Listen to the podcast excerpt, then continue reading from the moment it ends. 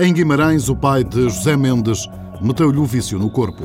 O meu pai já praticava ciclismo, acho que em novo também chegou a tentar eh, seguir a carreira de ciclista. Na altura não conseguiu.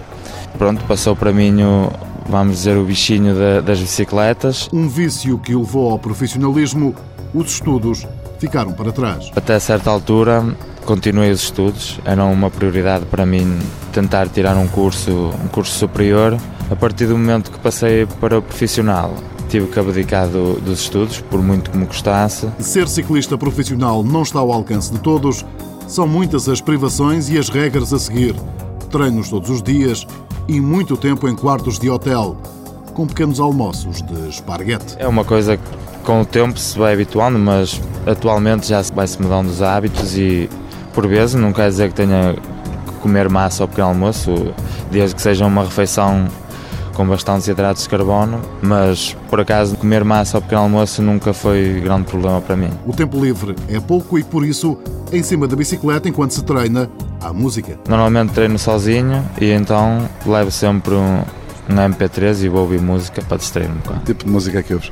Todo tipo de música, normalmente aquela música que passa na rádio, a dita música comercial, aquela que se bebe no dia a dia é que eu costumo ouvir. O mesmo se aplica aos filmes que vai vendo. Também de todo tipo, comédias, ação, tento variar um pouco. Nesta ainda curta carreira, José Mendes, em alturas de competição, tem um amigo inseparável. Tenho um portátil, gosto de consultar a internet, ver uns filmes, tentar distrair um pouco na altura em que não temos que estar com a bicicleta. A profissão, diz o ciclista, não é tão bem paga como se poderá pensar. Os contratos dependem das prestações, por isso tem um sonho para cumprir na sua carreira. Assim, eu aqui há uns anos atrás era sub-23, dizia que o meu maior sonho era chegar a profissional.